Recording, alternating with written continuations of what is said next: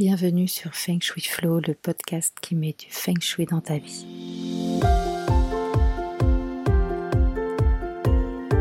Mon nom est Aude Charot, je suis expert Feng Shui. Je partage avec vous mes astuces pour faire de votre habitat un véritable compagnon de vie. Je vous montre également comment transformer votre lieu de travail en vecteur de réussite. Chaque semaine, venez découvrir comment recevoir plus d'abondance, améliorer votre santé, booster votre chiffre d'affaires, trouver l'amour, bref, comment profiter de tous vos potentiels et de chaque opportunité grâce à l'usage de principes feng shui simples appliqués à votre maison ou à votre bureau. Suivez-moi dans le feng shui flow, c'est parti.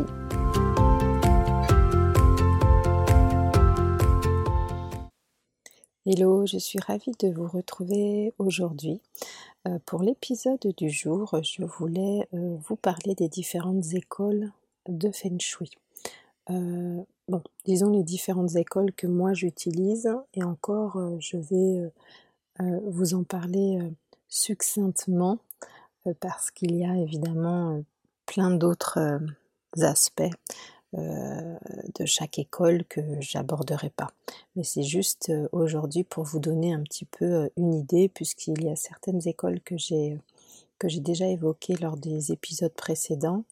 du coup, voilà, c'est pour vous permettre de, mettre le, un petit peu le, l'accent sur différentes écoles et vous montrer un petit peu bah, les différents axes qui constituent une analyse, une analyse feng shui.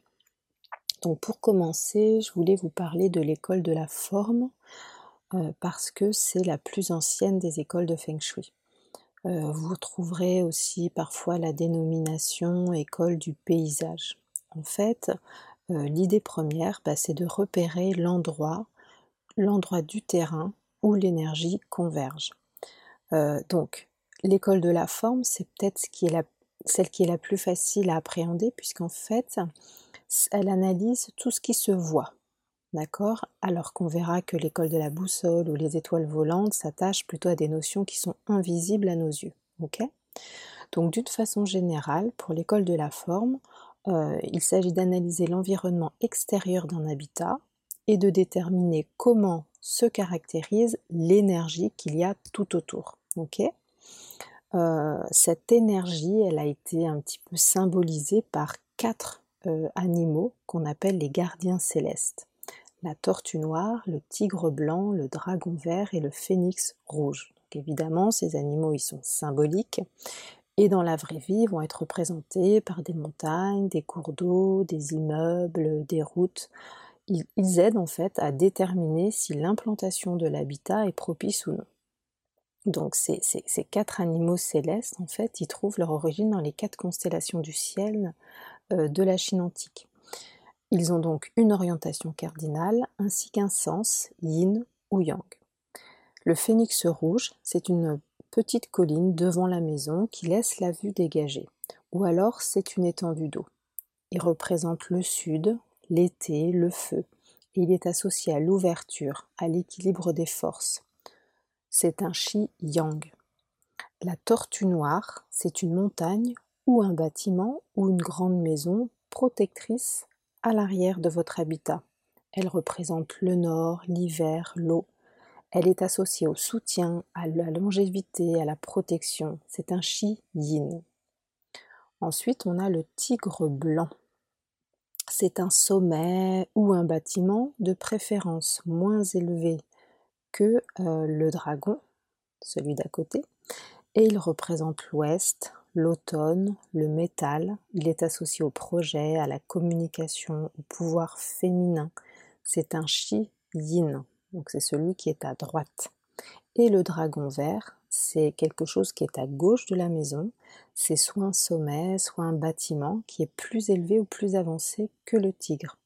Et il représente l'Est, le printemps, le bois, il est associé à la santé, la prospérité, le dynamisme et également la force du père c'est un chi yang. Alors, une fois qu'on a dit tout ça, comment euh, on utilise cette école de la forme? Puisque, euh, alors oui, attention, il y a un truc qu'il faut que je vous dise, c'est que là, je vous ai dit que les quatre créatures célestes, en fait, elles correspondent chacune à une orientation. Mais euh, pour trouver le phénix, par exemple, on ne va pas regarder ce qui est réellement au sud, c'est-à-dire prendre la boussole et prendre l'orientation cardinale, euh, voir ce qui est au sud et dire il y a le phénix. Non, c'est ce qui est devant.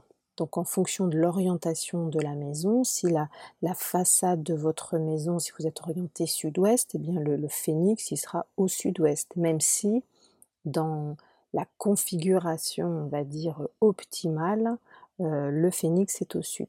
D'accord? La tortue, pareil, elle doit supporter le dos, c'est-à-dire l'assise, l'arrière de l'habitat. D'accord? Donc en fait, quand on analyse ces formes environnementales, bah, ça permet d'estimer si l'habitat est protégé et soutenu. Donc, euh, dans un environnement urbain, eh bien, ce ne sont plus des montagnes et des cours d'eau, mais ce sont des immeubles et des structures artificielles qui joueront finalement le rôle de montagne. Euh, les routes, elles, euh, en fonction de leur taille, elles joueront le rôle de rivière ou de ruisseau. mais effectivement, ces structures humaines, on va dire, elles sont réputées avoir moins d'effet, moins de puissance que les éléments naturels, puisque c'est en fait le chi, il vient de la nature. Donc euh, évidemment, l'énergie euh, euh, dégagée par une montagne sera plus puissante que l'énergie dégagée par un immeuble. D'accord? Euh, donc on va aussi analyser l'emplacement de la maison par exemple par rapport à la rue. Ça c'est très important. On parle de bouche du key, de, key mouth. Voilà, donc ça c'est aussi quelque chose qu'on va regarder. On va aussi regarder les structures environnantes. Euh, par exemple, bah, s'il y a une décharge pas très loin, un cimetière, un commissariat, une école, une ligne à haute tension, une église, tout ça, toutes ces structures en fait euh, vont faire partie de l'analyse de l'école de la forme euh, de l'expert Feng Shui parce qu'on va regarder effectivement si ce sont des structures qui, qui sont positives ou qui amèneraient une énergie qui ne le serait pas forcément. on regarde aussi l'emplacement de la maison par rapport au, relief. Euh, une maison qui serait au sommet d'une montagne, c'est pas la même chose que celle qui est tout en bas ou celle qui est à flanc de coteau. Euh, on regarde aussi la forme du terrain. Il y a des, formes de terrain, de maison, qui sont plus ou moins favorables à l'accumulation euh, de, l'énergie. D'accord? Et puis on va également regarder la forme de la maison ou de l'appartement, la forme des pièces. D'accord? Donc, euh, par exemple, en feng shui, on n'est pas très fan des maisons rondes ou des euh, pièces de type triangle, c'est-à-dire mansardées, ou alors des toits qui forment un peu comme, euh, comme des vagues. Vous voyez, comme ces toits d'usine qui montent, qui descendent, qui montent, qui descendent. Voilà. Alors, pourquoi est-ce qu'on analyse l'environnement en feng shui? Bah, En fait, faire du feng shui, c'est pas seulement se baser sur les caractéristiques intérieures de la maison. En fait, au départ, c'est vraiment l'environnement extérieur qui est à la base du feng shui euh, millénaire. Hein. Au départ, il n'y avait que ça. Euh, alors évidemment, les, animaux célestes dont je vous parlais tout à l'heure, ils sont symboliques, mais ils permettent quand même de se faire une bonne représentation euh, de, ce qui est le mieux en termes d'environnement extérieur. D'accord? Alors pourquoi c'est important? On ne vit pas dans la rue, on ne vit pas dans son jardin. Eh bien, c'est parce que finalement, de l'environnement va dépendre la qualité du chi, la, de, la qualité de l'énergie dans laquelle baignera votre maison. Et donc du coup, celui qui va rentrer, le chi qui va rentrer dans la maison. En Feng Shui, on considère que la qualité du chi influence beaucoup la qualité de vie d'un lieu. D'accord? Ce qui fait que même sans connaître le Feng Shui, avec seulement un petit peu de bon sens, on peut aussi faire l'analyse, je vais dire, inverse la qualité de vie d'un quartier, d'un village, d'une ville, eh ben c'est un bon indicateur de la qualité de l'énergie qui s'y trouve. Voyez? Je ne sais pas si c'est pareil chez vous, mais nous, dans, enfin moi, dans mon village, en fait, bah, il y a vraiment des quartiers. Euh, les maisons, elles se vendent en, deux jours parce que les gens veulent habiter dans ces quartiers-là. Euh, les gens reconnaissent inconsciemment que l'énergie de ce quartier, elle, elle est belle, en fait. D'accord? Alors, bien sûr, hein, il y a du bon dans chaque chose, donc on ne définit pas des axiomes de type c'est plus feng shui de vivre à la campagne qu'en pleine ville. Hein. La, ville, bien sûr, elle est plus yang, mais peut-être que c'est exactement ce qu'il nous faut, d'accord? Donc on est toujours dans cette histoire d'équilibre qui va apporter, qui va apporter l'harmonie, pardon. Voilà ce que je voulais vous dire par rapport à l'école à l'école de la forme. Euh, maintenant, si on parle de l'école de la boussole, alors euh, un jour, quelqu'un qui connaissait un autre expert feng shui m'a demandé euh, Toi, tu pratiques quel feng shui Celui de la forme ou celui de la boussole? Et, j'ai été tellement surprise en fait que j'ai mis plusieurs secondes à répondre bah, Les deux, bien sûr. Et la question m'a intriguée, j'ai ensuite creusé le sujet et effectivement, euh, il fut un temps où certains maîtres feng shui pratiquaient soit l'un, soit l'autre. Euh, mais en fait, c'est parce que ça, vient de deux écoles de pensée euh, différentes. Alors, il y a l'école Sanhe, qui est aussi appelée l'école des trois harmonies. Elle, elle met l'accent sur l'harmonie du ciel, de la terre et de l'homme. Et la boussole, du coup, elle compte trois anneaux de 24 montagnes. Et vraiment, cette école, elle accorde une importance particulière euh, à l'harmonie entre les secteurs de direction. Et elle se concentre également sur l'environnement et vise à comprendre donc du coup comment la nature façonne et entretient le chi. Donc vous aurez compris que le feng shui de la forme euh, appartient à ce courant de pensée. Il y a un deuxième courant de pensée qui est l'école San Yuan et elle est aussi appelée l'école des trois périodes. Et en fait, c'est un modèle mathématique du bagua qui est utilisé pour euh, calculer la qualité du chi au fil du temps. Donc la boussole, elle comprend un seul anneau de 24 montagnes. Euh, et cette, euh, cette, école de pensée, en fait, elle met l'accent sur l'influence dynamique du temps. et ce facteur temps, il est représenté par des chiffres et des trigrammes. c'est une école de pensée que je privilégie en fait dans mes expertises et notamment elle va servir de support à l'école des étoiles volantes dont je vais vous parler euh, juste après. Donc pour pouvoir pratiquer euh, l'école de la boussole, ben, forcément on est obligé d'avoir euh, d'avoir une boussole et puis on, mesure vraiment où est le nord, où est le sud, etc. Euh, et ensuite, bah, du coup, on travaille sur un plan de l'habitat. Hein. le plan, euh, on a fait un relevé métrique de chaque pièce, euh, on a le plan complet de la maison. si elle est sur plusieurs étages, et eh ben, on a le plan complet de, chaque étage. et du coup, bah, poser en fait, on pose le, le sur ce plan et ça permet de sectoriser euh, la maison en huit secteurs, donc en huit directions, euh, le nord-ouest, le nord, le nord-est, l'est, etc. On a aussi une façon de découper le plan que vous pouvez euh, retrouver, c'est la, découpe en carré de 9 cases. Donc c'est en fait découpé selon le carré Lochou. moi, personnellement, en fait, je dessine avec les deux méthodes, mais si le bâtiment comme parfois le bâtiment en fait où la, maison elle a des, formes un peu irrégulières, je, trouve en fait par expérience que le carré euh, n'est pas juste en fait. Il y a vraiment trop d'écart entre la découpe en carré de 9 cases et le, camembert du, du, Donc moi en fait personnellement euh, je préfère euh, euh, utiliser la sectorisation en forme de, camembert. Je trouve qu'en fait c'est la représentation circulaire hein, qui, est, qui, est, finalement plus en adéquation avec le mouvement du chi. Le mouvement du chi il est cyclique, donc pour moi c'est plus juste. Mais voilà, vous, pourrez retrouver euh, euh, ces deux façons de faire et, globalement ça, équivaut à peu près à la même chose, surtout quand, le plan de euh, l'habitat, euh, il ressemble à un carré ou à un, rectangle. D'accord? Donc, euh, quand on pose le quoi par contre, la principale difficulté, bah, c'est trouver le centre. Ça paraît bête, mais voilà, si le plan de la maison c'est un beau rectangle, il suffit de tracer les diagonales, et puis le centre, c'est là où se croisent les diagonales, on est d'accord. Mais si vous avez une maison comme la mienne, avec des, une extension, des, des, des, retraits, des choses comme ça.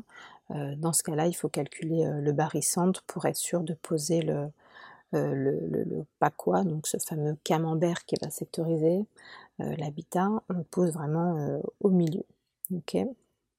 donc finalement, quelle que soit la façon dont on va découper, soit en carré, soit en camembert, ça détermine en fait où se situent les pièces de la maison en fonction des différents secteurs.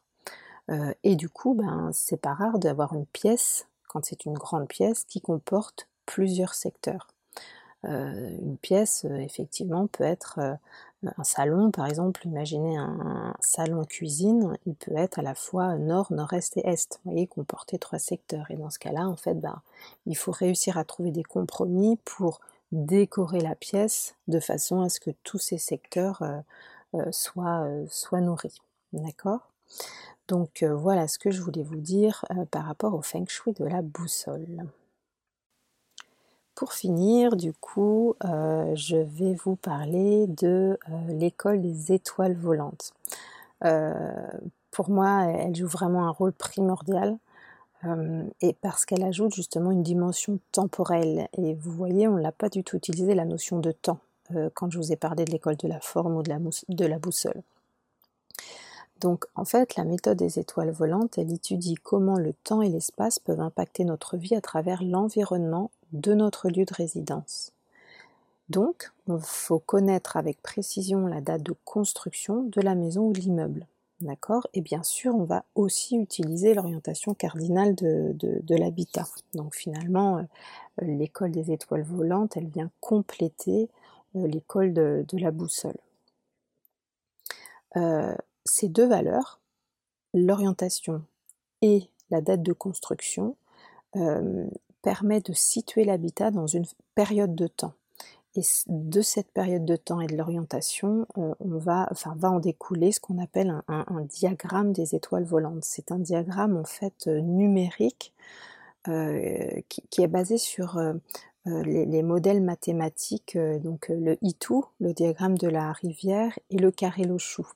réécoutez mon, mon, épisode sur le carré magique si ça vous parle pas tout ça. Donc, euh, on va se retrouver avec euh, un diagramme qui va se présenter comme un carré de 9 cases et à l'intérieur de chaque carré, on va avoir des, chiffres. Euh, on appelle aussi les palais, les, cases. Voilà, c'est aussi des palais. Donc on dit que c'est 9 palais. D'accord?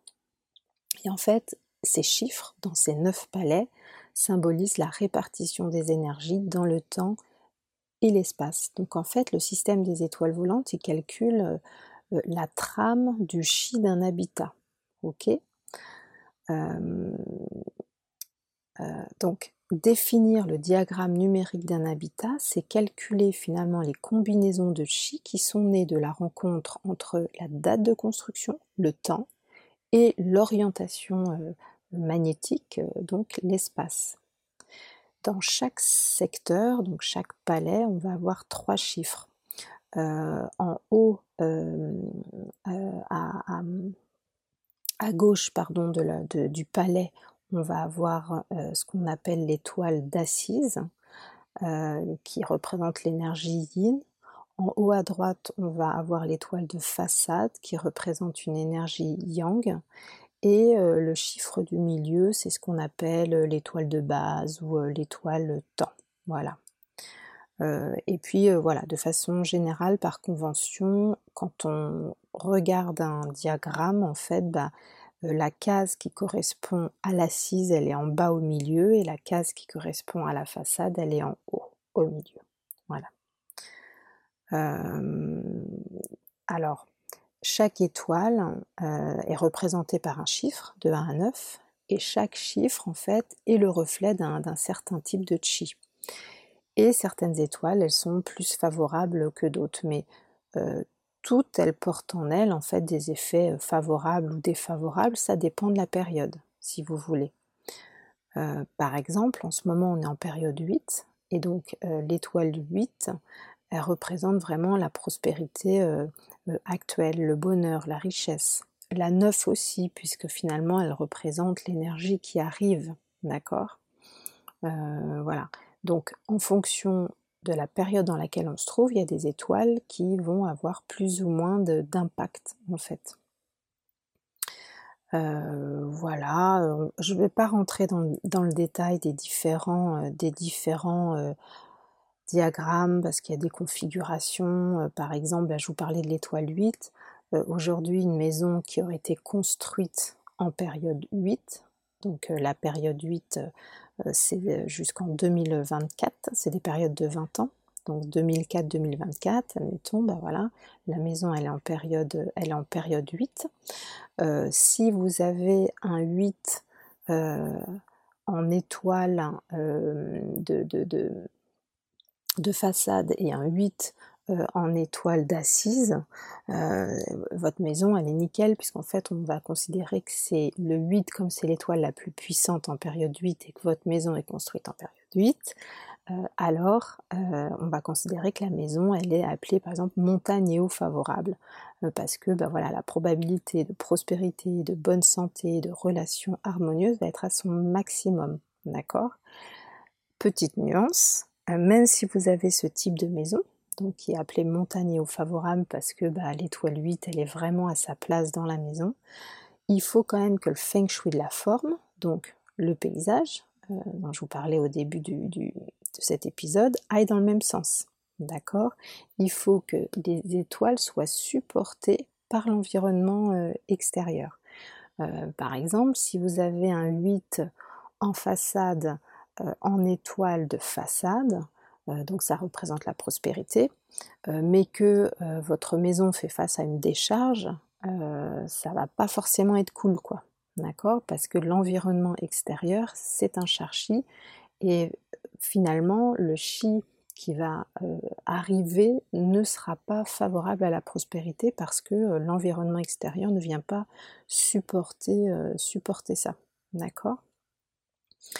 Qu'est-ce que je peux vous dire d'autre sur les étoiles volantes? Oui, le fait que bah, les étoiles, vous voyez, c'est des chiffres de 1 à 9. Je ne sais pas si vous vous rappelez de mon épisode sur les trigrammes, mais, euh, et sur le, aussi les cycles des 5 éléments. Mais vous savez que chaque chiffre égale un élément. Et donc, en fait, on va regarder si la relation dans chaque palais est harmonieuse entre les différentes étoiles. Et c'est grâce au cycle de production, au cycle de destruction, au cycle d'affaiblissement des 5 éléments qu'on va pouvoir définir si cette relation euh, euh, elle est euh, harmonieuse ou pas. Voilà. Donc c'est très compliqué d'expliquer vite fait ce que c'est que les étoiles volantes parce que bah, c'est quand même pour moi l'école la, plus, la plus complexe à appréhender et à analyser. mais c'est pour moi c'est vraiment celle qui comment dire qui, fait qu'un expert feng shui est un expert, si vous voulez. Euh, là, euh, il faut savoir établir un diagramme, il faut savoir le lire, il n'y a pas de bon sens qui tienne, alors que euh, sur l'école de la forme, par exemple, je suis sûre que vous, vous, pouvez développer une certaine sensibilité sans même avoir connaissance de la tortue, du tigre, du phénix, etc. Quoi. Voilà. Eh bien écoutez, j'espère que cet épisode euh, vous, aura, vous plu. C'est un petit peu, euh, euh, compliqué comme ça d'évoquer trois écoles de Feng Shui, sachant qu'en plus il en existe d'autres, et puis que je vous ai donné des, indications très, très simples et basiques pour que vous puissiez comprendre un petit peu de quoi on parle. Par exemple, pour l'école de la forme, je vous ai dit, il y a une montagne, mais euh, euh, il y a neuf euh, formes de montagne différentes, et en fonction de la forme de la montagne, l'énergie va être différente, etc., etc. Mais bon, on n'est pas là pour faire une formation de Feng Shui, on est là juste pour voilà, évoquer ensemble quelques, quelques aspects. voilà, c'était l'épisode 9 de ce podcast, et sur le dixième épisode, qui sera la fin de ma première saison, euh, je euh, ferai une petite récap, je pense, bah, voilà, de tout, de tout, de tous les principes qu'on a évoqués euh, durant toute cette saison 1 pour répondre, essayer de répondre finalement à la question simple qu'est-ce que le Feng Shui? Voilà, bah écoutez, je vous remercie beaucoup et je vous dis à bientôt. Ciao Merci pour votre écoute d'aujourd'hui. Pour aller plus loin, n'hésitez pas à lire les articles très détaillés que j'écris chaque semaine sur le blog de mon site fengshui-expert.fr. Pour ne rien rater des prochains épisodes, suivez-moi sur votre plateforme de podcast préférée ou sur mes réseaux sociaux. Vous me trouverez sous le nom Aude à la déco. Merci beaucoup, à bientôt et d'ici là, restez dans le flot.